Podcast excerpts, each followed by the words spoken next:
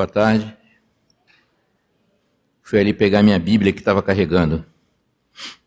Uma irmãzinha olha para mim e diz assim: irmão, o senhor não usa a Bíblia, não, é? Eu falei: eu uso, irmão. Por quê? Mas cadê sua Bíblia? Ei, está aqui. Ah, isso não é Bíblia, irmão, isso é um computador. Eu falei: não, irmão, para mim, isso aqui para mim é mais do que Bíblia. Isso aqui é Bíblia, é inário, é lição, é meditação matinal, é espírito de profecia, é tudo para mim. Tem tudo aí. Não, irmão, isso aí não é a Bíblia. Aí a gente esquece do seguinte: quando surgiu a, a palavra escrita, não é? A escrita era feita em, era feita em blocos de pedra ou de argila, né? Vide lá a tábua dos dez mandamentos, né? Então era feita assim, em tábuas de pedra, em tábuas de argila. E aí depois veio veio o pergaminho, né? E aí surgiram os livros em rolo. Né? Então era o rolo do livro, a Bíblia fala nisso, né? E depois veio o papiro, né? E surgiu o papel e veio a Bíblia nesse formato que a gente conhece tradicional. E depois veio o chip eletrônico, e hoje a gente voltou ao tablet, né? Era o tablet de pedra, agora é o tablet eletrônico. Então, na realidade, o que é sagrado não é o meio físico. Na realidade, o que é sagrado não são as palavras, feitas em linguagem humana, cheia de corrupção e de erros. Veja as dificuldades que nós, crentes, temos até hoje com as diversas traduções e versões da Bíblia, né? os manuscritos, em que são introduzidos erros. E é um milagre de Deus que aquelas coisas que são básicas para a nossa salvação tenham sido preservadas num, num cenário desses. Né? Mas o sagrado não é o meio físico, não são as palavras. O sagrado é o espírito que inspirou o profeta para que ele escrevesse. Né? E nesse aspecto, a gente tem um conceito também que eu vou até aproveitar passar para vocês, muitos, muitos sabem disso. Na comunicação de Deus com o homem, existe uma coisa chamada a revelação. O que é a revelação? A revelação é aquilo que Deus revela ao homem, que se Deus não revelasse, o homem não saberia. Estou me atrapalhando aqui. Então, o que é revelação? É aquilo que Deus, se ele não tivesse revelado ao homem, o homem não saberia ele não tivesse revelado aos seus servos, os profetas, nós não saberíamos. Então Deus revelou. E o grande perigo que nós temos é querer ir além do que Deus revelou. Não é? E a gente então às vezes pega passagens das Escrituras e começa a torcer e imaginar coisas em cima delas. Isso é um, isso é um risco muito grande. Não, não devemos ir além daquilo que está escrito. Então, isso é a revelação, é o primeiro nível de comunicação entre Deus e o homem. Depois da revelação, aí vem a inspiração.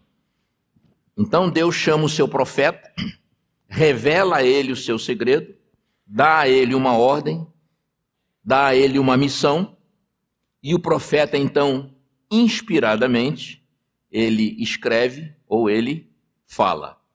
Então a revelação é um fenômeno que ocorre na esfera de Deus.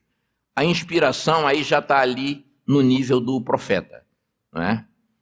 E depois disso tem uma coisa chamada iluminação, que é quando nós, de posse então de um escrito profético, iluminados pelo poder do Espírito Santo, nós então lemos e entendemos o que Deus quer nos transmitir.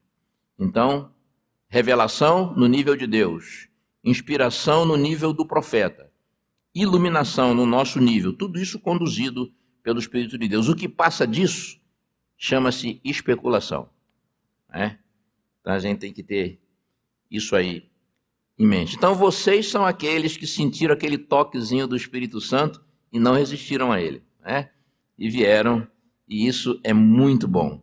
Para quem, pra quem é, é, é, não veio de manhã, nós detalhamos um dos itens mais preciosos, mais preciosos de todos os eventos finais, de todas aquelas coisas que nós chamamos de escatologia.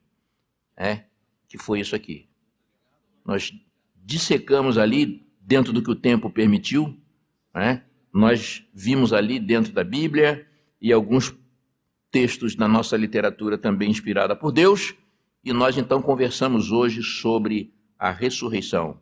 Nós mostramos também a base bíblica que fundamenta a crença adventista nesse acontecimento, na ressurreição. E vimos então que existem duas ressurreições chamadas gerais. Só relembrando, não é? Mas é bom que isso fixa. A primeira ressurreição geral, que nós chamamos a ressurreição, a Bíblia chama a ressurreição dos justos. E nós vimos que essa primeira ressurreição geral, ela vai ocorrer na volta de Jesus, ao som da última trombeta, da sétima trombeta, e será proclamada pela voz do próprio Senhor, que a Bíblia chama a voz do arcanjo. Quando a gente estuda a teologia dos anjos, a gente descobre que existem algumas classificações de anjos no céu. A gente encontra isso na Bíblia. Existem os anjos, né? Os anjos que são milhões e milhões, miríades e miríades, a gente não sabe quantos. Imaginem esse formidável exército de anjos que executam as, as ordens de Deus, né? os mandatos de Deus, os mandados de Deus, executam não só para esse mundo, mas para todos os mundos criados por Deus, que nós acreditamos que existam. Né? Então, esse grande exército de anjos seria, digamos assim, o primeiro nível dessas criaturas celestes. Criaturas puras, santas, que nunca pecaram. Depois a Bíblia fala de uma outra classificação de anjos, que são os serafins. Nós vimos isso naquela visão de Isaías, capítulo 6, aqueles anjos que tinham seis asas, com seis cobriam os pés, com, com duas cobriam os pés, com duas cobriam o rosto e com duas eles voavam e clamavam: Santo, Santo, Santo. Essa visão linda de Isaías, esses aí eram os serafins, uma outra classificação de anjos que ficam permanentemente ali na presença de Deus. Depois existe uma outra classificação de anjos, que são os querubins. A Bíblia fala de alguns querubins. Quando Adão foi expulso do Éden, para que ele não voltasse e adentrasse novamente o jardim, e de repente comesse do fruto da árvore da vida e se tornasse um pecador eterno, irrecuperável, Deus colocou dois querubins guardando as entradas do Éden. Esses são os querubins. Né? E a Bíblia também fala de querubins quando se refere a Lúcifer. Quando se refere a Lúcifer. Lúcifer era um querubim. E era um querubim especial. Era um querubim ungido. Ele era um dos dois querubins ungidos que ficam na presença de Deus. A Bíblia não diz quem é o segundo. Há alguns teólogos que dizem que o segundo querubim ungido era o próprio Cristo Jesus. Mas não há base bíblica para isso. Isso é uma especulação. Né? Então vejam, mas a Bíblia fala, então, nós temos a representatividade desses querubins na figura da arca. Né? Aquelas duas figuras aladas que ficam ali na arca são os querubins. Então, Lu, olha que coisa interessante. Lúcifer era um querubim. Quando ele pecou, se afastou de Deus, foi expulso do céu e se tornou isso, essa coisa inominável, né? Que, que, que causa todos os males do mundo. Deus não colocou ninguém no lugar de Lúcifer, não. Ah, não, Deus colocou Gabriel. Gabriel não é querubim. Gabriel é chamado de anjo. Gabriel realmente é um anjo de alguma forma especial, ele executa algumas funções especiais de Deus, ele fez o anúncio né, do nascimento de Jesus, de João Batista. Então, é, esse é Gabriel. Né, Gabriel, ele estava em contato com, com, alguns dos profetas de Deus, na interpretação de alguns, algumas profecias que eles não entendiam. Esse é Gabriel, mas a Bíblia não diz que Gabriel era um querubim, assim como Lúcifer era querubim. O que, que a gente entende daí? que Lúcifer, ao pecar, deixou um buraco no coração de Deus. Um buraco que nunca mais será preenchido. Olhem a dor que Deus sofreu. Ah, Deus sofreu muito quando viu seu filho morrendo na cruz do Calvário. Sofreu, sofreu. Mas foi um sofrimento agridoce. Porque, da mesma forma que seu filho estava sendo ali, morrendo daquela forma bárbara, na realidade, ele estava dando a possibilidade de milhões e milhões de criaturas se arrependerem dos seus pecados e aspirarem vida eterna. Né? Então foi um sofrimento da parte de Deus, mas para mim o maior sofrimento de Deus foi quando aquele anjo magnífico, né, obra-prima da criação de Deus, chegou para ele, se rebelou contra ele, não o aceitou, não aceitou mais o seu governo, e Deus sabia, desde o primeiro momento, porque lia o coração de Lúcifer, Deus sabia que aquilo ali era irreversível. Ainda assim, nós sabemos pelo livro História da Redenção que Deus toda, pela sua graça, deu todas as oportunidades que Lúcifer podia ter para se arrepender, mas ele sabia que Lúcifer não se arrependeria. Então, esses são os querubins. E existe o arcanjo.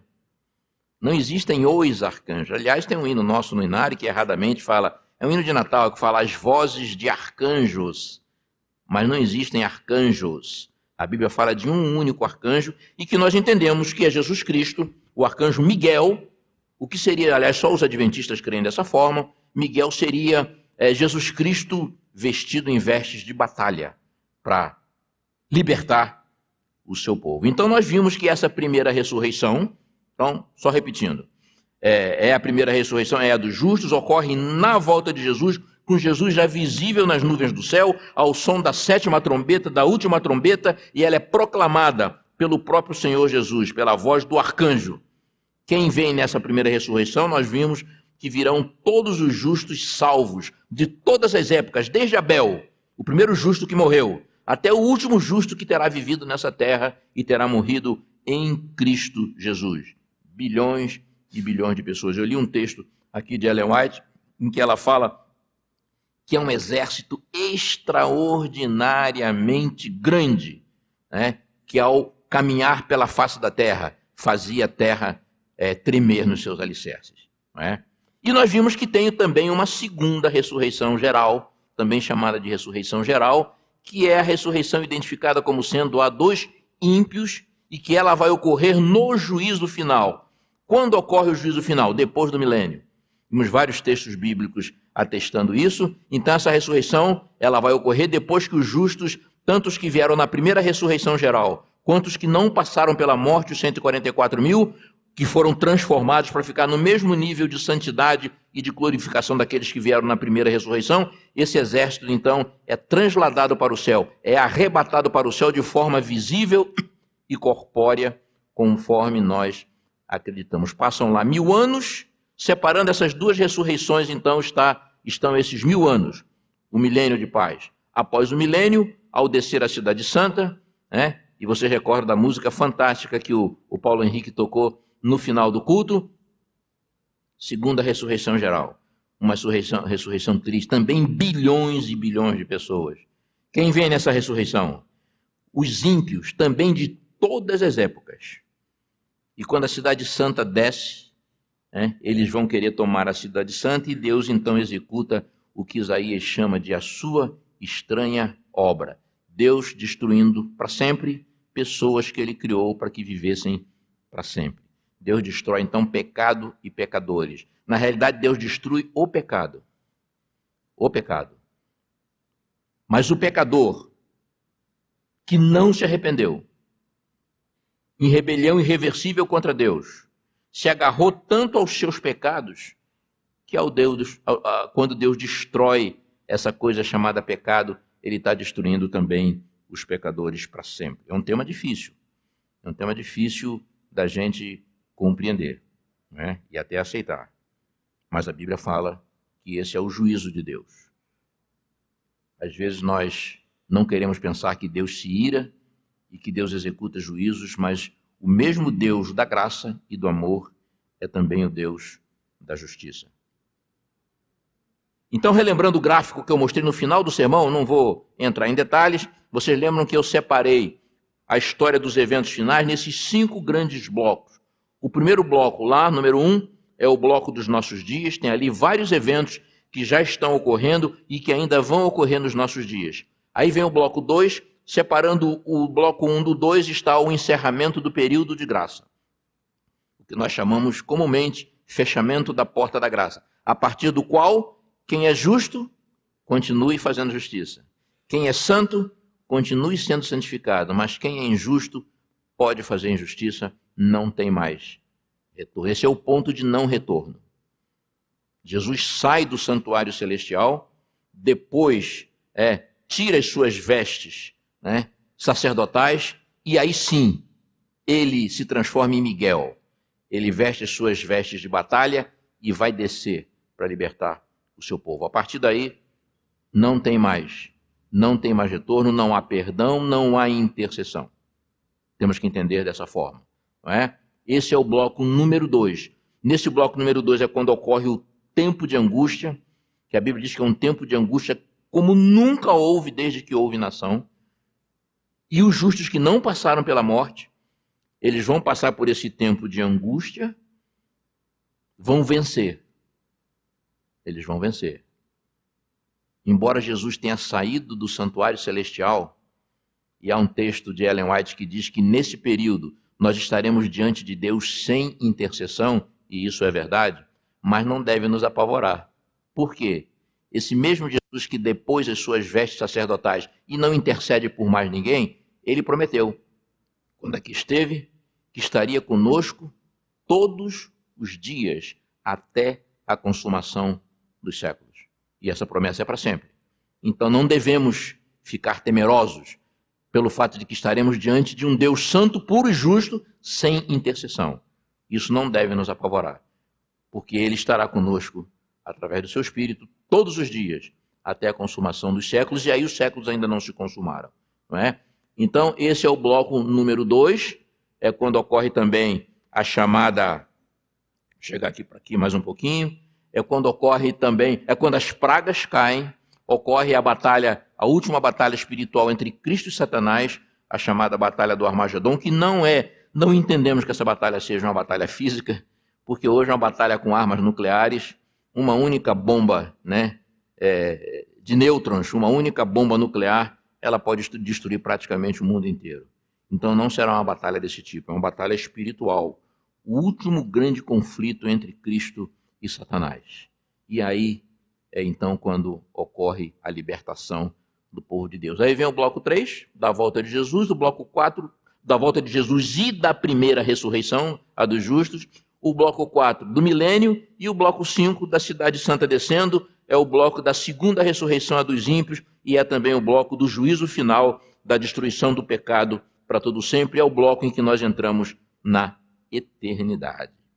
Então vejam, eu disse que ia deixar para a parte da tarde a cereja do bolo, né? uma das partes mais preciosas e confortadoras desse estudo da ressurreição. Amanhã o assunto vai ser volta de Jesus, mas aqui ainda estamos na ressurreição. Não é? É, eu ia deixar para a parte da tarde e vou cumprir chegando ao ponto principal aonde eu queria chegar, falando de uma verdade eminentemente adventista. E eu quero agora, sem querer ser sectário, eu quero me dirigir à minha igreja. Peço data vênia, como dizem os advogados, peço licença aos amigos, se há aqui algum amigo evangélico, ou se algum, alguém, algum amigo evangélico vai assistir a gravação dessa programação, eu quero pedir licença, porque agora eu vou falar para a minha igreja. É, e peço a vocês toda a concentração, silêncio e atitude de reflexão possíveis para que a gente possa entender isso. Vamos voltar mil anos. Então vamos voltar para o bloco número dois. O bloco número dois, antes da volta de Jesus. Tá? Então vamos voltar mil anos e. Então vejam. Nesse bloco ocorre um fato que me surpreende muito, que nós adventistas que falávamos tanto disso no passado, hoje não hoje não damos mais ênfase a isso que eu vou falar para vocês. Tenho certeza que vários de vocês conhecem e creem nisso, mas para muitos aqui vai ser novidade. Nunca tinham ouvido falar nisso. Vai ocorrer um fato naquele bloco número 2 um fato maravilhoso. Fico pensando por que, que a gente não fala mais nisso. Se é, será que é porque nós queremos parecer mais evangélicos do que o que na realidade, do que na realidade somos? Eu fico triste com isso. Eu falei de manhã que a Bíblia fala de mais de uma ressurreição, mas só apresentei duas. Mas há uma terceira ressurreição. Há uma terceira ressurreição pouco conhecida, que nós adventistas chamamos de ressurreição parcial ou ressurreição especial. Eu aprendi isso na minha meninice, com a minha professora de teologia, a melhor que eu conheci, que foi a minha mãe. Vamos ver quando é que essa ressurreição vai acontecer e quem é que vai participar dela. Essa ressurreição nos toca muito de perto, a nós, povo do advento, embora nossos pregadores, nossos pastores, nossos teólogos pouco falem sobre isso e alguns até falam contra isso. Nós temos livros denominacionais que confundem essa, essa, essa ressurreição com a primeira ressurreição dos justos. Mas não é. São duas ressurreições bem diferentes. No Tratado de Teologia Adventista, que é um manual de 1.100, mais de 1.100 páginas e mais de 50 mil linhas, que tem ali condensada praticamente toda a doutrina adventista, eu encontrei apenas 15 linhas mencionando de passagem esse assunto, essa ressurreição. Inclusive, um livro de um dos maiores teólogos que nós temos, acho que ele já morreu, é, da nossa Universidade Andrews, chamado Mervyn Maxwell.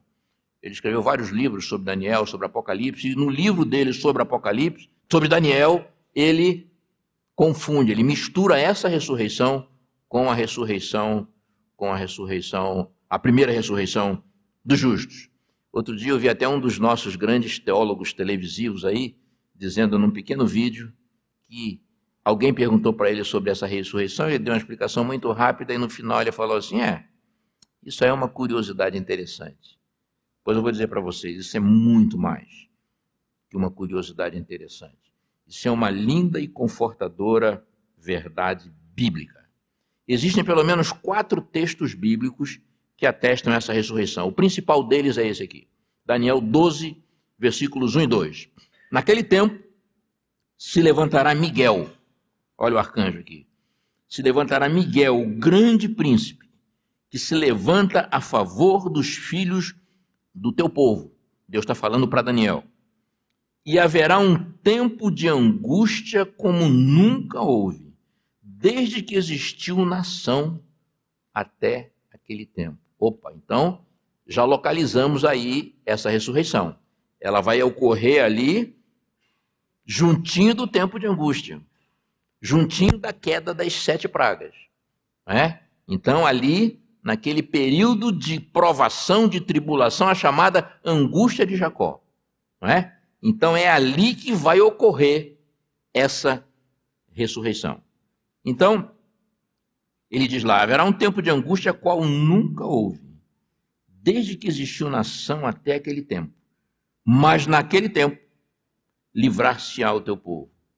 Todo aquele que for achado escrito no livro, e muitos, não todos, muitos, dos que dormem no pó da terra, ressuscitarão, uns para a vida eterna e outros para vergonha e desprezo eternos. Daniel 12, versículos 1 e 2. Aqui nós podemos ver que essa ressurreição especial, ela tem duas características. Primeiro, ela é uma ressurreição dupla. Ela não é só de justos, como a primeira ressurreição geral, e não é só de ímpios, como a segunda ressurreição geral. Nela vem as duas classes de pessoas. Vem uma parte de justos e uma parte de ímpios. Uns que vêm para vergonha e desprezo eterno, e outros que vêm para a vida eterna. Então, essa não pode ser nem a primeira ressurreição, que ocorre na vinda de Jesus, e que é só de justos, e nem a segunda ressurreição, que ocorre depois do milênio, e que é só de ímpios. Então, guardem essa informação. Então, quando é que ocorre essa ressurreição? Ela ocorre aqui. Vocês estão vendo ali aqueles blocos, certo? Então, já entramos, digamos, no bloco 2, que é o bloco da grande tribulação. Fechou-se a porta da graça. Os 144 mil, a última geração de salvos, está passando pela grande tribulação, como nunca houve. Nesse momento, Miguel se levanta para libertar o seu povo. Então é ali, ó. É ali que ocorre essa ressurreição chamada especial ou parcial.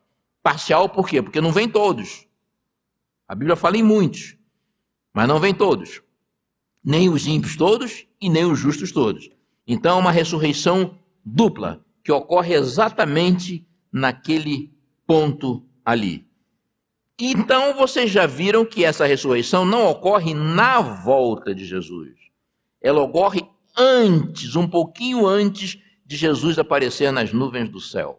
A ressurreição que ocorre com Jesus já visível nas nuvens do céu, em que ele proclama, ele, arcanjo, proclama a ressurreição, levantando as mãos para o céu, como eu li de manhã, e dizendo: Levantai, levantai, levantai, vós que dormis no pó da terra. Essa é a primeira ressurreição geral.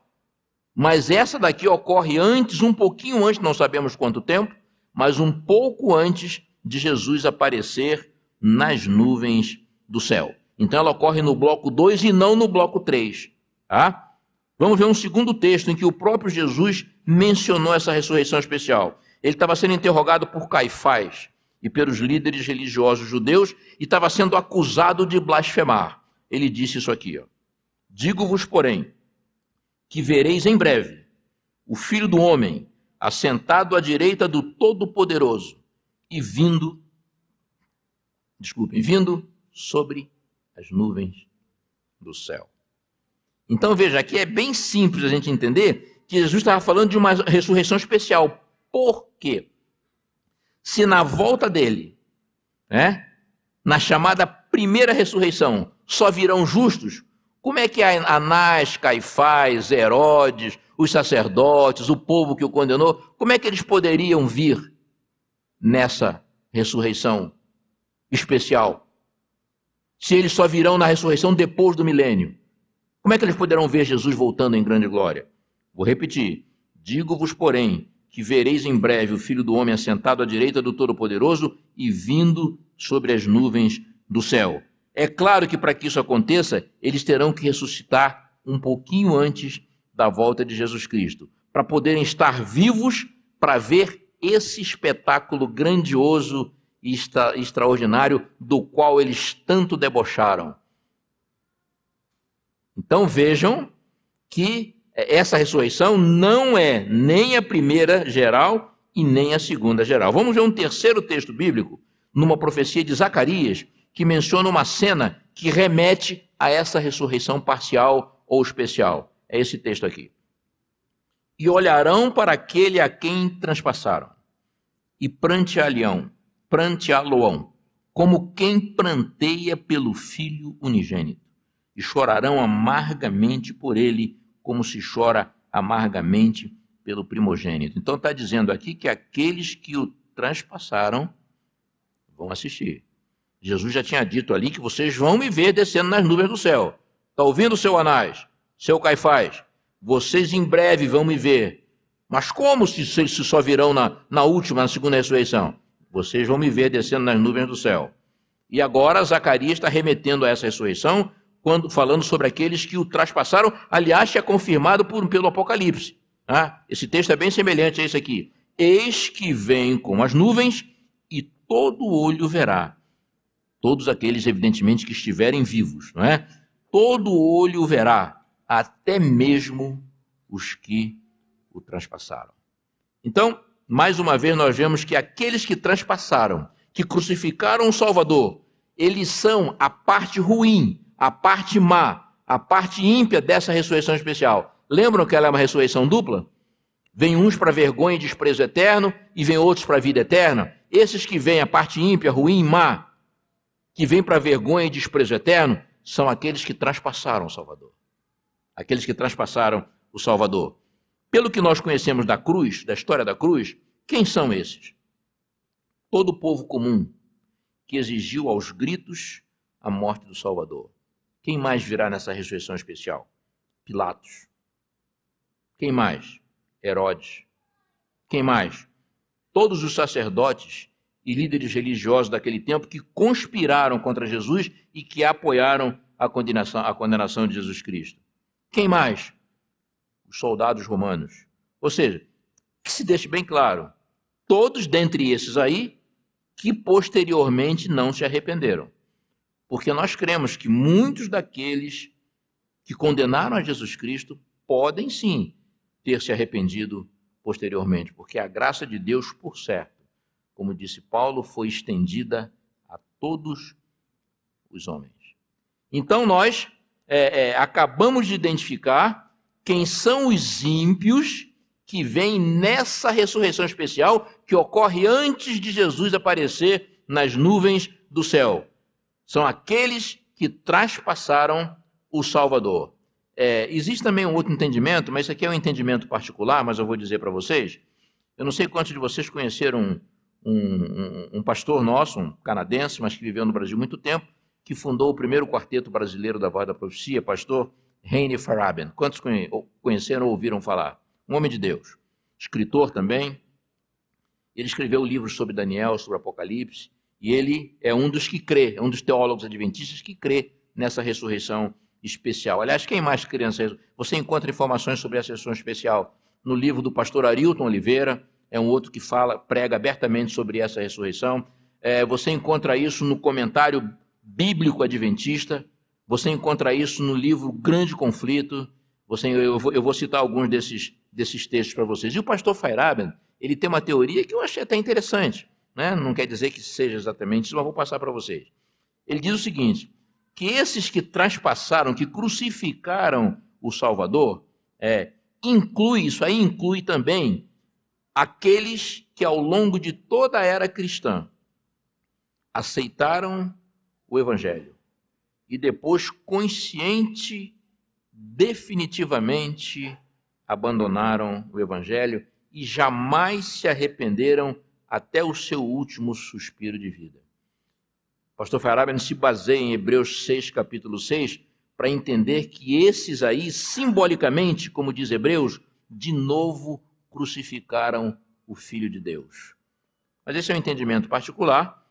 O que a gente pode entender pelo texto bíblico é que a parte ruim, a parte má, a parte ímpia dessa ressurreição especial são aqueles que de fato contribuíram para a crucifixão de Cristo Jesus. Mas, Mário, você lê um texto aí que dizia que nessa ressurreição vem uma parte de justos e uma parte de ímpios. A parte de ímpios nós acabamos de ver, está bem claro isso aí. Mas quem são os justos? Quem é essa talvez pequena parte de justos que vem em comparação com a, com a primeira grande ressurreição geral dos justos? Quem são esses justos que vêm nessa ressurreição especial? Eu vou dar uma paradinha aqui. Daniel 12,2 fala que muitos que dormem no pó da terra sairão dos seus túmulos, uns para a vida eterna e outros para vergonha e desprezo eterno. Vergonha e desprezo eterno, já vimos. E para a vida eterna? Quem são esses aí? vou dar uma paradinha aqui. O Paulo já está aí? Paulo vai tocar uma música também, um arranjo dele, é, uma música chamada Que Amor é Esse? Uma música que eu fiz com o Jader há uns quase 30 anos aí no passado. Paulo fez um arranjo muito bonito, pedir para ele tocar, ele vai tocar, e em seguida nós vamos entender essa questão dessa ressurreição e eu vou passar para vocês uns detalhes maravilhosos que vai aquecer o coração e a fé de vocês.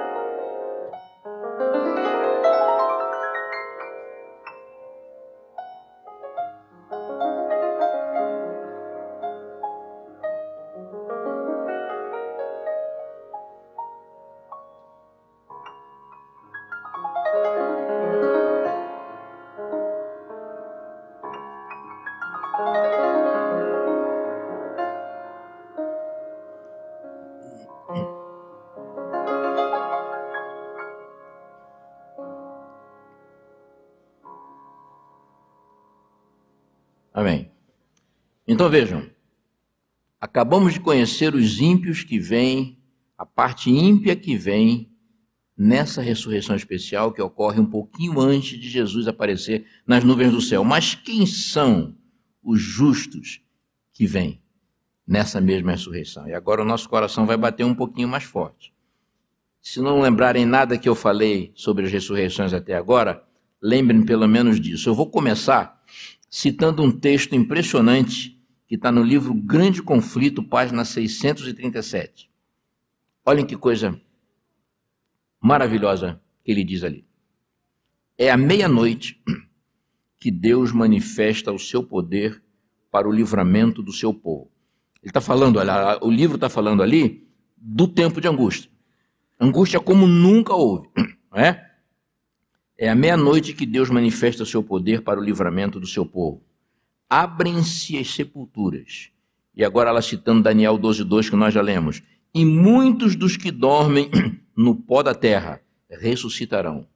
Uns para a vida eterna, outros para vergonha e desprezo eterno, que eu, nós já vimos quem são eles. É? Agora ela vai dizer quem são esses justos que vêm nessa ressurreição especial. Eu falei a vocês que essa é uma é, é um entendimento adventista. Olha o que diz ali. Todos os que morreram na fé da mensagem do terceiro anjo saem do túmulo glorificados para ouvirem o concerto de paz. Esse concerto de paz é aquele concerto em que Deus vai dizer o dia e a hora da volta de Jesus. Então, não, uma, um entendimento bem interessante aqui. A, a volta de Jesus Cristo só vai ser surpresa para quem não estiver salvo. Vou repetir. A volta de Jesus Cristo como um ladrão de noite, como a Bíblia fala, só vai ser surpresa para quem não estiver salvo, para quem não conhece a palavra. Mas para aqueles que estarão salvos, selados para a salvação, eles saberão exatamente o dia e a hora em que Jesus vai voltar, porque isso vai ser proclamado nos céus, através desse concerto de paz. Então vamos continuar lendo isso aí. Se vocês quiserem ver isso em mais detalhes, vão ao livro Grande Conflito. Então vamos lá. Todos os que morreram na fé da mensagem do terceiro anjo saem do túmulo glorificados para ouvirem o concerto de paz estabelecido por Deus. E os mesmos que o transpassaram. Agora ela menciona a parte ruim novamente. Os que zombaram e escarneceram da agonia de Cristo e os mais acérrimos inimigos de sua verdade e povo ressuscitam para contemplá-lo em sua glória. Esse texto do grande conflito revela, então, que essa ressurreição especial acontece já perto do final do tempo de angústia, ou diria até no final do tempo de angústia, quando Miguel se levanta para libertar o seu povo de todas as ameaças de morte e traz nela justos e ímpios. É uma ressurreição, portanto, destacada das outras ressurreições e que tem um propósito diferente. O comentário bíblico adventista, que é uma coleção de todo o entendimento adventista a respeito de cada versículo das Escrituras Sagradas, é, dentro daquilo que nós cremos como igreja, diz textualmente o seguinte a respeito dessa ressurreição especial de Daniel 12:2. Olhem o que ele diz. Uma ressurreição especial precede o segundo advento de Cristo. Ocorre antes do segundo advento de Cristo. Todos os que tenham morrido na fé da mensagem do terceiro anjo se levantarão nessa ocasião. Além disso, os que participaram da, crucifica da, da crucificação de Cristo e os que se opuseram mais violentamente ao povo de Deus serão tirados de suas tumbas para ver o cumprimento da promessa divina e o triunfo da verdade. Então, vamos nos fixar na parte que diz: todos os que morreram na fé da mensagem do terceiro anjo, nessa ocasião, então, antes de Jesus aparecer nas nuvens do céu, precedendo esse momento, como diz o comentário, saem do túmulo glorificados. O que significa? Quem são esses que morreram na fé da mensagem do terceiro anjo? Segundo cremos, são todos aqueles que morreram crendo na tríplice mensagem angélica. Todos aqueles que morreram crendo na mensagem da volta de Jesus, que começou a ser pregada de maneira intensa a partir de 1844. Então, isso inclui também aqueles que morreram crendo na mensagem da graça, na mensagem da justificação pela fé. Vejam esse texto aqui da revista Review and Herald. Várias pessoas me escreveram perguntando se a mensagem da justificação pela fé é a mensagem do terceiro anjo. E eu respondi-lhes: é verdadeiramente a mensagem do terceiro anjo. Então vejam a importância para nós cristãos do advento, né? A importância de nós entendermos e crermos que a salvação que nos é concedida é concedida unicamente através dos méritos perfeitos, da justiça perfeita, da obediência perfeita de Cristo Jesus, porque isso é a mensagem da justificação pela fé, e não por qualquer merecimento da nossa parte. Essa mensagem, ela teve um ponto crucial em 1888. Quem conhece a história do grande movimento adventista sabe que lá na Conferência Geral, na cidade de Minneapolis, essa mensagem veio, veio sendo oferecida para a igreja de forma intensa através de dois homens de Deus, os pastores Wagner e Jones. Então, as pessoas a que se referem a parte justa e que vem nessa ressurreição especial são os que morreram na fé da mensagem do terceiro anjo. E é também a essas pessoas que se refere o texto de Apocalipse 14, 13. Nós somos muito é, acostumados a ler Apocalipse 14, 12. Aqui estão os que guardam, aqui está a, a paciência dos santos, aqui estão os que guardam os mandamentos de Deus e a fé de Jesus. Mas quando você lê o versículo 13, logo depois, o texto continua dizendo: E ouvi uma voz do céu que me dizia, acho que eu botei isso aqui. E ouvi uma voz do céu que me dizia: Escreve, bem-aventurados os mortos que desde agora morrem no Senhor. Desde agora, quando? Desde que começou a pregação intensa da volta de Jesus, que como igreja nós cremos que começou em 1844. Sim, diz o Espírito, para que descansem dos seus trabalhos e as suas obras os sigam. Então, nessa ressurreição especial, que ocorre com Jesus ainda não visível nas nuvens do céu, algum tempo, não sabemos quanto, algum tempo antes disso acontecer, vem essa ressurreição especial, parte ímpia, os que crucificaram o Salvador, parte justa, os que morreram na fé da mensagem do terceiro anjo, crendo na volta de Jesus, crendo na mensagem da justificação pela fé, crendo na mensagem da graça. Agora vejam, ah, vendo aqui no quadro, nós não. Ah, tá ali, a setinha tá lá. Nesse quadro aí, vai ser nessa ressurreição especial, então, antes da volta de Jesus, que é uma ressurreição dupla, e não naquela lá de cima, no bloco 3, que virão esses que estão morrendo ao longo da pregação da mensagem do terceiro anjo. Então, quem são essas pessoas? Eu creio que meu pai e minha mãe morreram salvos em Cristo Jesus. Se isso for verdade, isso é apenas um sentimento meu. Deus, o, grande juiz, é quem sabe de fato. Mas se isso for verdade, o meu pai e a minha mãe não virão na primeira ressurreição geral dos justos. Eles virão nessa ressurreição especial antes de Jesus aparecer nas nuvens dos céus. E todos vocês aqui, que com certeza muitos de vocês já perderam e têm perdido é, é, é entes queridos que morrem nessa fé, aguardando a volta de Jesus. Esses entes queridos de vocês não virão na ressurreição chamada ressurreição primeira ressurreição, ressurreição dos justos, virão nessa ressurreição especial. A gente está acostumado muito a ver, por exemplo, morreu um irmão da igreja, né, que nós é, é cremos que aquele irmão morreu é, fervoroso é, na nossa na nossa avaliação humana, né? uma avaliação que é falha, imperfeita, mas nós queremos que aquela pessoa então virá, virá nessa, é, ressuscitará com os justos. Então você está lá no, no velório né? e chega um pastor para fazer para fazer aquele culto ali antes do sepultamento. Normalmente esse pastor diz: nós veremos esse nosso irmão, vamos encontrar com ele na ressurreição dos justos, na primeira ressurreição, a ressurreição dos justos. Mas, segundo nós acabamos de ver, não é nessa ressurreição. Nós encontraremos aquele irmão, se salvo ele estiver, e se nós também salvos estivermos, nós encontraremos com ele nessa ressurreição especial. Já os salvos, de todas as épocas, que morreram sem conhecer, sem compreender a mensagem do terceiro anjo, esses serão ressuscitados, sim, na volta de Jesus, na primeira grande ressurreição geral, que é a ressurreição dos justos. Aí você me pergunta assim, mas Mário, ok, bacana, entendi. Mas e daí?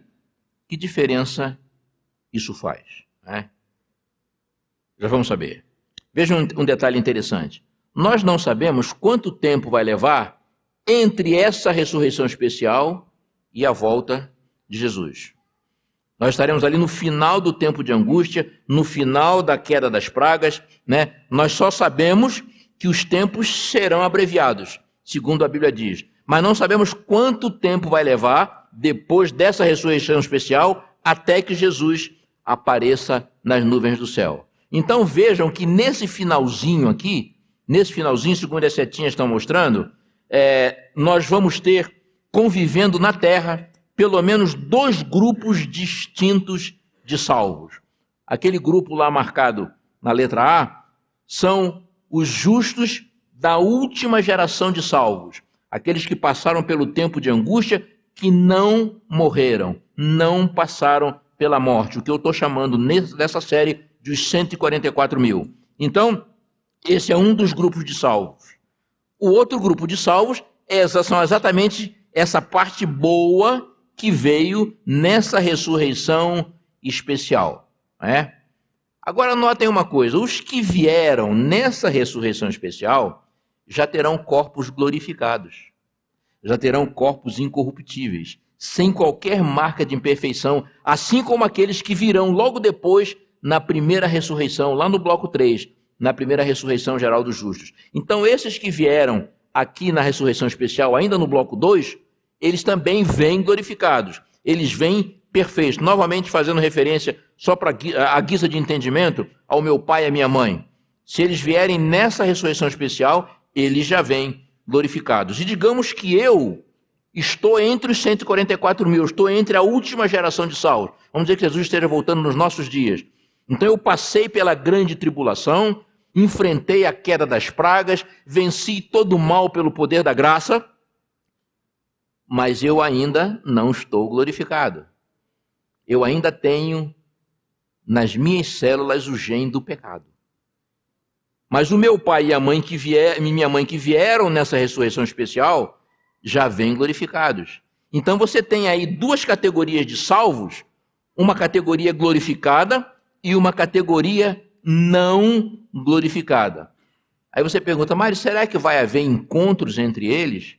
Será que você poderá, de repente, encontrar com o seu pai? Encontrar com a sua mãe? Eles vieram na ressurreição especial, você está ali passando pelo tempo de angústia, de repente estão na mesma cidade e vocês se encontram. Isso pode acontecer? Eu acredito que sim. Mas qual é o propósito disso tudo? Eu não vou ler para não avançar no tempo, mas eu tenho os textos aqui eu posso passar para vocês. Vou relatar para vocês. Quando Jesus morreu, vocês devem lembrar, quando ele rendeu o espírito e morreu na cruz, vocês lembram que o véu do templo foi rasgado de alto a baixo. E a Bíblia diz lá em Mateus 27 que houve um grande terremoto, houve uma grande escuridão e muitos túmulos se abriram. Mas não saiu ninguém de dentro. Ali só diz que os túmulos se abriram. E quando Jesus ressuscitou, Muitos santos de várias épocas ressuscitaram com Cristo. Ressuscitaram com corpos glorificados, ressuscitaram com corpos incorruptíveis, ressuscitaram para não morrer novamente, como aconteceu com Lázaro. Lázaro ressuscitou, mas morreu de novo. O filho da viúva de Naim ressuscitou, mas morreu de novo. É. A filha lá do principal da sinagoga ressuscitou, mas morreu de novo. Mas esses que saíram desses sepulcros que foram abertos quando Jesus rendeu o espírito e houve aquele grande eh, terremoto, esses vêm com corpos glorificados. Nós não sabemos quem são esses, nem quantos eram. Há muita especulação em torno disso.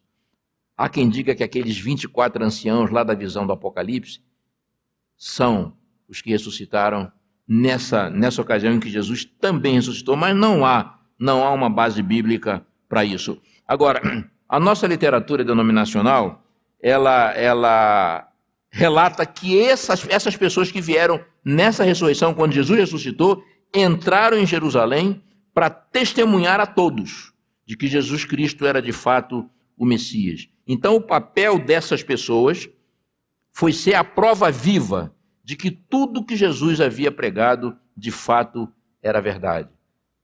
Eles vieram para fortalecer a fé dos primeiros cristãos. E eles proclamavam: ressuscitamos com ele. E o texto inspirado diz que quando Jesus subiu de volta aos céus, essas pessoas foram com ele e foram apresentadas por ele ao Pai. Lembram que eu falei de manhã? Quando Paulo fala sobre a ordem da ressurreição, ele diz: primeiro, Cristo, as primícias dos que dormem. Por que as primícias dos que dormem? Porque Jesus não foi sozinho para o céu quando ele ascendeu após a ressurreição e após os 40 dias que ele ainda passou aqui nessa terra, ele não foi sozinho para o céu. Ele levou essas pessoas que ressuscitaram quando ele também ressuscitou. Então vejam que privilégio tiveram essas pessoas. Então, nós podemos fazer até uma similaridade. Qual seria o papel desses nossos queridos que virão nessa ressurreição especial que vai ocorrer antes de Jesus aparecer nas nuvens do céu? Seguramente será também o de fortalecer a fé dos justos vivos. Fortalecer a fé dos 144 mil que estarão passando por essa grande tribulação, por essa grande angústia. Será encorajá-los para que eles, nessa reta final da história, né, permaneçam firmes e vão testemunhar para eles que eles vieram da morte e que logo Jesus Cristo vai aparecer nas nuvens do céu. São pessoas que vêm com funções especiais. Vocês lembram que quando Jesus Cristo estava no deserto, após os 40 dias e 40 noites de tentação, lá no livro de Mateus, veio um anjo para fortalecer Jesus Cristo, para servi-lo. Vocês lembram também que lá no jardim, após aquela grande agonia de Jesus Cristo, é, vieram anjos para servi-lo após aquela, aquela angústia. Então vejam, quando eu falei sobre isso numa igreja, Teve um irmão que levantou e perguntou, mas Mário, agora eu fiquei com uma dúvida grande. Você falou que pode até acontecer encontros. Você deu como exemplo você, seu pai, sua mãe, né? na hipótese de que você esteja salvo, vivendo ali, não passou pela morte, está vivendo ali os últimos dias, esperando Jesus aparecer, e a, e a ressurreição especial então ocorre, seu pai e sua mãe estavam salvos, vieram e encontram com você encontram com você e fortalecem a sua fé e vão dizer: Filho, aguenta mais um pouco, aguenta mais um pouquinho, logo você vai ver Jesus Cristo nas nuvens do céu. Aí ele me perguntou o seguinte: Nós sabemos que Satanás vai ser capaz de efetuar milagres de todo tipo, sinais, maravilhas, fazer fogo descer do céu. Aliás, o grande e último engano de Satanás, segundo nós lemos no Espírito de Profecia, vai ser simular a volta de Jesus com todos os detalhes que nós conhecemos. Ele vai simular a volta de Jesus. E aí ele perguntou: então, mas não pode acontecer de você, então, vamos dizer nesse exemplo que você deu, você encontra seu pai e sua mãe, mas não é seu pai e sua mãe, é um anjo, é um demônio, né, travestido seu pai e sua mãe. Isso pode acontecer? Pode. Aliás, Ellen White diz que isso vai acontecer.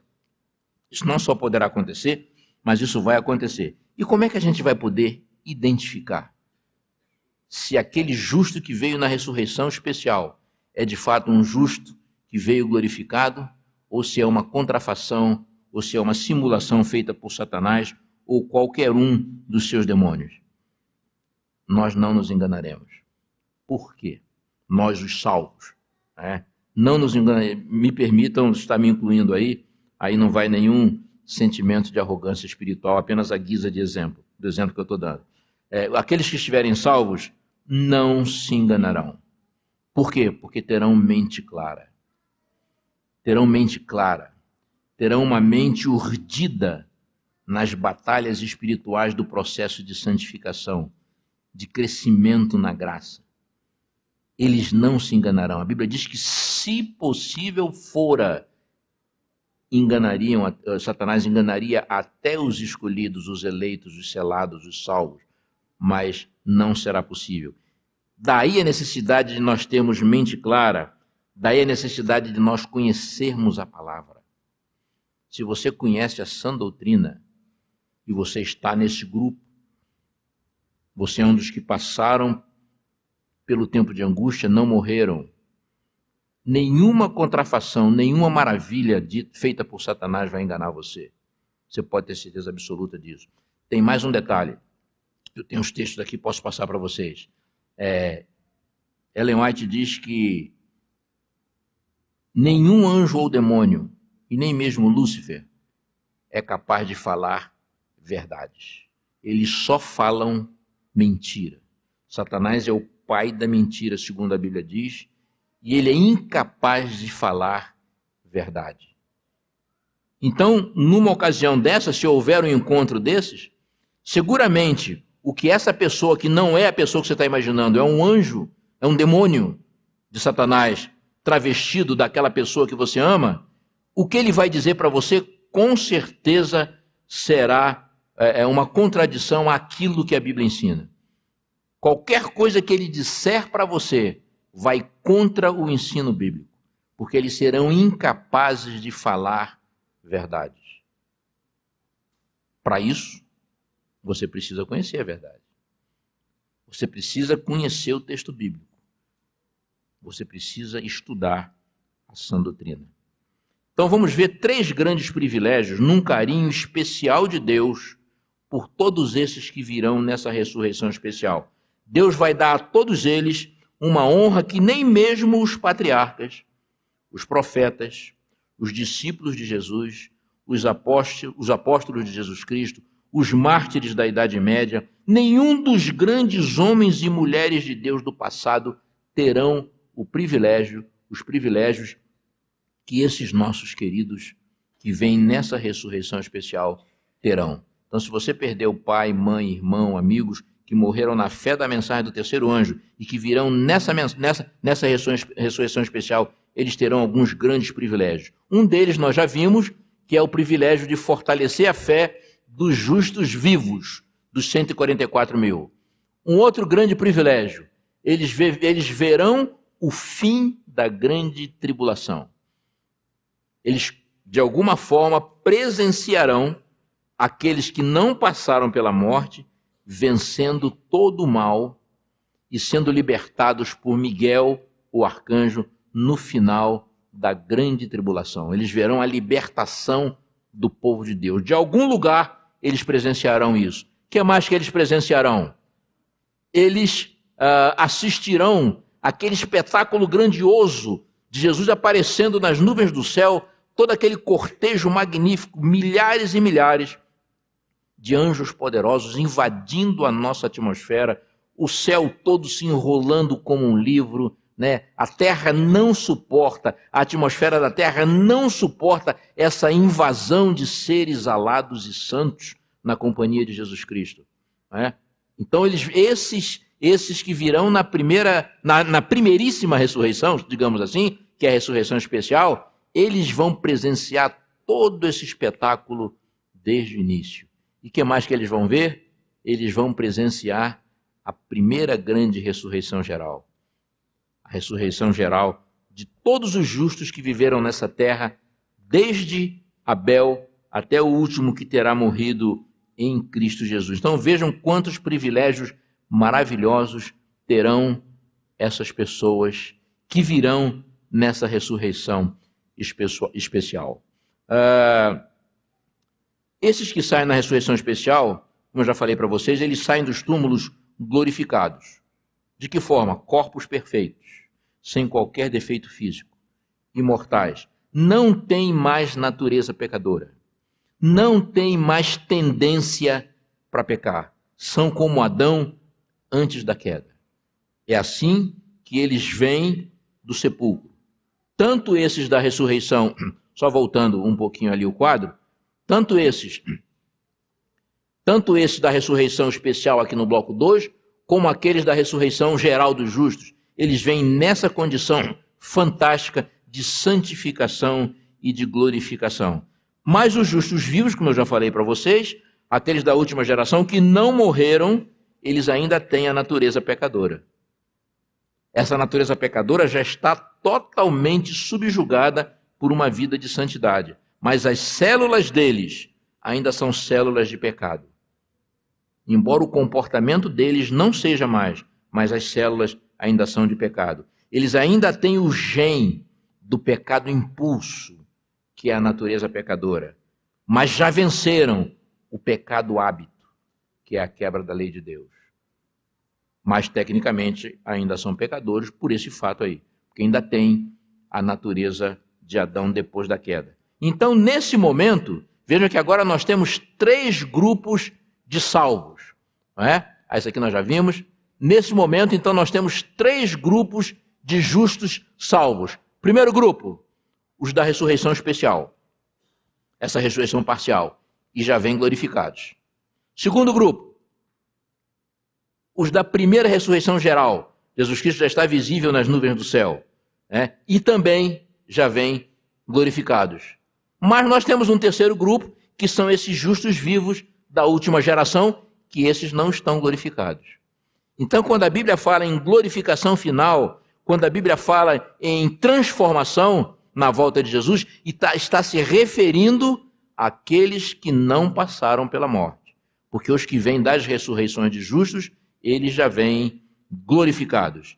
Então é preciso que esses aí recebam então o toque final de transformação, de glorificação. É quando Deus então retira a natureza pecadora e coloca no lugar dela a natureza santa. E assim, todos agora possuidores de vida eterna, todos possuidores de natureza imortal, todos totalmente isentos de pecado e sem qualquer tendência para pecar, todos tendo atingido a perfeição completa em Cristo Jesus.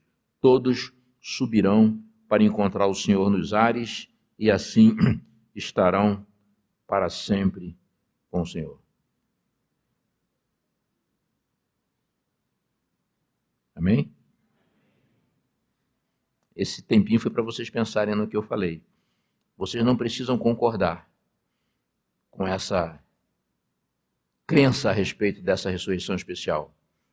Mas aí eu diria a vocês: pesquisem, busquem a nossa literatura, se interem disso aí. Se quiserem, eu tenho bastante material sobre isso, em português, em inglês, em português de Portugal, porque em Portugal nós temos alguns pastores adventistas que pesquisam muito esses assuntos escatológicos. Alguns dos grandes teólogos adventistas estão em Portugal.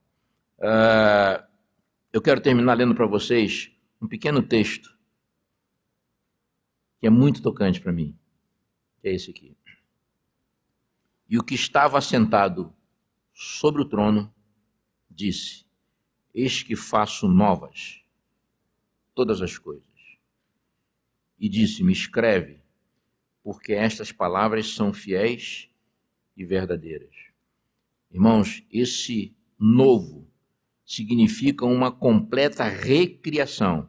Não vai ser uma criação a partir do nada, como foi no Éden, mas vai ser uma recriação a partir de algo que já existia, mas que estava totalmente corrompido toda a natureza animal, toda a natureza vegetal, toda a natureza mineral vai ser refeita em novas bases. Nossos mares, nossas montanhas, nossos rios, nossa, nossas florestas, vai ser tudo novo. Descobriremos novas, é, é, é, é descobriremos novas leis naturais que os cientistas nunca imaginaram tudo em nós vai ser novo. Nosso organismo vai ser novo, nossas células, nossos neurônios, nossas emoções, nossos sentimentos, nossas possibilidades físicas, nossos relacionamentos, a forma como iremos interagir um com o outro, tudo vai ser novo. Até o nosso nome vai ser novo. Eis que faço novas todas as coisas. Não adianta querer dar tratos à bola, tratos à imaginação, porque é impossível que nós consigamos imaginar o que é esse, eis que faço novas todas as coisas. E Deus ainda disse: escreve, porque essas palavras são fiéis e verdadeiras. É como se ele estivesse dizendo ao profeta, ao apóstolo João: anota aí, João, e depois pode me cobrar, porque eu não minto. Eu fiz um sermão na igreja do Morumbi, lá em São Paulo, sobre. Não foi esse sermão, mas falava sobre essas coisas, e eu, eu li esse texto, e eu falei, e eu falei assim, que esse, eis que faço novas todas as coisas, envolve os nossos sentimentos, a nossa forma de nos relacionarmos uns com os outros, a forma como as famílias vão se relacionar. Né? Como é que vai ser isso? Né? Com toda a confusão familiar que nós estabelecemos aqui nesse mundo, né? aqueles que chegarão até a vida eterna, como é que vai ser isso? Deus vai ter que realmente mudar a nossa cabeça, mudar os nossos neurônios, mudar os nossos sentimentos, mudar as nossas emoções. Nós teremos mil anos para nos acostumarmos com essas coisas. Às vezes pensamos, por que mil anos no céu? Para depois virmos para essa terra renovada. Por que, que já não vamos para a terra renovada? Não dá para ir. Deus não faz nada de forma atropelada. Mil anos vai ser pouco para resolver as nossas pendências. Vai ser pouco. Querem ver? Imagine a seguinte cena: Davi. Toda aquela história horrorosa de Davi. Né? Com Batseba. Matou um homem justo para ficar com a mulher dele. Urias morreu sem saber disso. Urias era um soldado leal, embora não fosse é, é, israelita, ele era leal ao Deus de Israel e lutou guerra santa pelo exército de Israel. Eu acredito que Urias vai estar na eternidade. Vocês já imaginaram o encontro de Davi, Batseba e Urias? Com mente transformada, com corpos glorificados, numa fração de segundo vão entender tudo o que aconteceu, mas vão ter que se perdoar. Deus não vai forçá-los. Deus vai dar mil anos para eles para isso. Vocês já imaginaram o encontro de Paulo com Estevão? Paulo concordou na morte do primeiro mártir da igreja primitiva. E depois Paulo se tornou o que ele se tornou. É? Já imaginaram o encontro dos dois, Estevão e Paulo, o herói da fé? Já imaginaram o encontro de Manassés, o mais ímpio rei de Israel, mas que se arrependeu dos seus pecados, pediu o trono de volta e Deus, surpreendentemente, deu o trono de volta para ele. Manassés chegou a matar, sacrificar os próprios filhos a Baal. E Deus deu de volta o trono de Israel para ele. Acreditamos que Manassés tenha morrido salvo. Mas Manassés mandou, entre outras coisas, mandou serrar o profeta Isaías ao meio. Foi assim que morreu Isaías. Já imaginaram o encontro de Isaías com Manassés?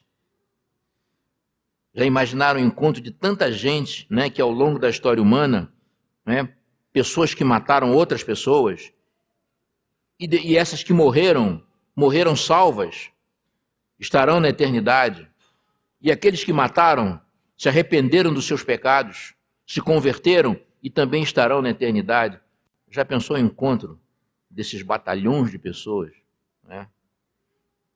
Já pensaram no encontro de cristãos que casaram uma, duas, três, cinco vezes e depois estão todos no céu por um ato da graça e do perdão de Deus? Já imaginaram esses encontros? Quando a gente imagina isso, a gente pensa assim: mil anos vai ser pouco. Mil anos vai ser pouco. Graça. Graça pura. Viram porque nós não vamos para o céu por nenhum merecimento nosso. Deus quer nos dar o céu. Deus não deseja que nenhum homem se perca. Só que essa vontade de Deus não é aquela vontade absoluta de Deus. É. Essa vontade de Deus é aquela vontade de Deus em que Ele deseja, mas Ele respeita a nossa vontade livre e o nosso poder de escolha. Para terminar a nossa fala de hoje, eu queria cantar com vocês. Você podia botar, você tem o hino 548? A letra do hino 548? Queria cantar com vocês. É uma daquelas músicas que ninguém conhece. É uma daquelas músicas que ninguém da parte jovem das nossas igrejas conhece, porque não cantam. Não cantam, não é? Mas está lá no nosso cenário. É lindo. É lindo o que diz a letra dessa música, e eu tenho certeza que aqueles que estão da minha faixa etária, um pouco menos, um pouco mais, conhecem essa música. Vamos, mas é fácil de cantar, vamos cantar a meia voz, pensando nisso que vai ser mostrado ali. Eu não sei se eu vou conseguir ler. A um país de eterna luz, tá bom? Vamos lá. A um país de eterna luz, um lar feliz e fé. Lá sempre ali está Jesus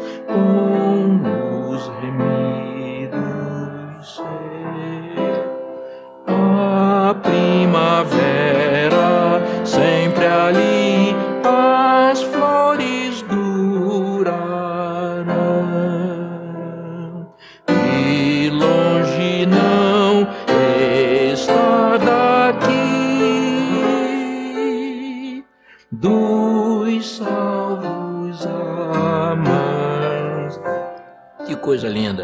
Olha só. A terra é santa e pura, sim,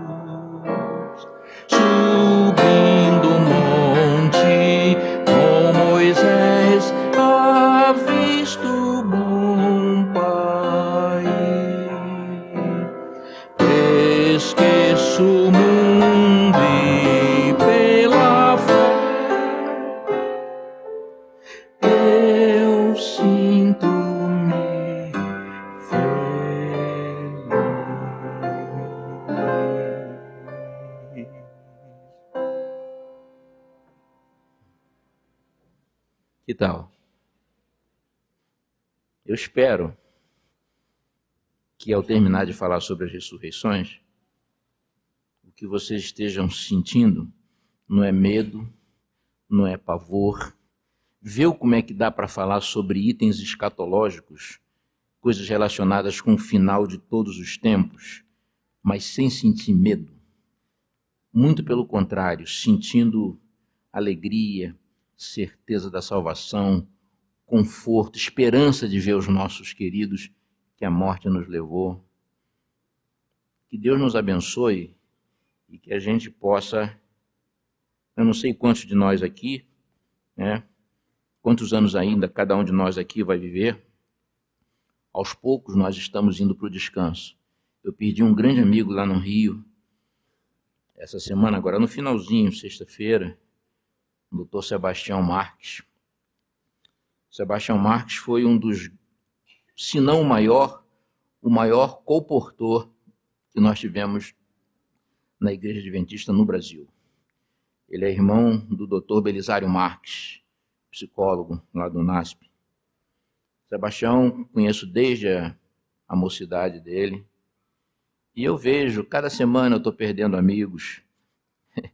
Eu li outro de um, um, um, um pensamento que dizia assim: sabe quando é que nós realmente ficamos velhos? É quando as pessoas que morrem não são amigas de nossos pais, são nossos amigos. Então é porque nós somos velhos. Nós todos vamos ao descanso. Eu ainda tenho esperança. Eu acho que eu tenho uma saúde debilitada, bastante debilitada. Quem me vê assim muito, é, muito esperto, muito animadinho, não sabe. Eu tenho seis estentes no peito. Já tive quatro princípios de infarto e tenho uma saúde debilitada. Mas eu tenho muita vontade de viver. Eu tenho cinco filhas e três netinhas, só mulher. Cinco filhas, eu sou premiado, eu sou, premiado, eu sou um abençoado. Eu tenho, eu tenho, aliás, me cercando só tem mulher. Olha só, contando. Uma esposa, cinco filhas, seis, três netas, nove, uma única irmã que eu tenho, dez, que tem duas filhas só, minhas sobrinhas, são 12. Ah, e tem a sogra, 13. É? Então, próximo de mim, assim, eu sou o único, eu sou o único, eu sou realmente o bendito fruto. É? Mas eu quero ainda, eu tenho duas filhas já adultas, casadas, que me deram essas netinhas, não moram aqui, não moram no Brasil, moram nos Estados Unidos. Mas tenho três filhas jovens, eu ainda quero acompanhar a vida delas, quero ainda curtir um pouco as minhas netinhas, não sei quanto tempo. E eu tenho esperança de estar entre os 144 mil. Eu tenho esperança de não passar pela. Quando eu digo isso, estou querendo dizer o seguinte: eu tenho esperança de não passar pela morte antes de Jesus voltar. Mas se eu tiver que descansar, ok, eu virei, quero vir nessa ressurreição especial. Que Deus nos abençoe a todos. E olha, irmãos, vamos manter a esperança na volta de Jesus. Se você acha, se você acha que essa vida que você vive aqui por melhor que seja a sua condição financeira, econômica, familiar, profissional, isso não é nada diante da eternidade. Por melhor que seja, isso aqui não tem jeito. Né? Ah, eu digo que o homem já esgotou todo o seu estoque de soluções. Todas as soluções que são dadas a nível mundial em todos os países são apenas paliativos para aguentar mais um pouco. Na realidade, os problemas do mundo não são políticos, não são econômicos, não são sociais, não são financeiros. Os problemas do mundo são espirituais. Nós sabemos disso. E só Jesus Cristo é que vai dar jeito nisso. Não há outra solução. Vamos, vamos manter a fé. Vamos manter a esperança. Amanhã eu vou falar especificamente sobre a volta de Jesus. E eu espero injetar mais um pouquinho ainda de esperança no coração de vocês. Que Deus nos conceda uma feliz semana e eu pediria que nós ficássemos de pé para orar. Eu pedi para o pastor Wesley nos despedir em oração e já desejo uma feliz semana a todos os irmãos.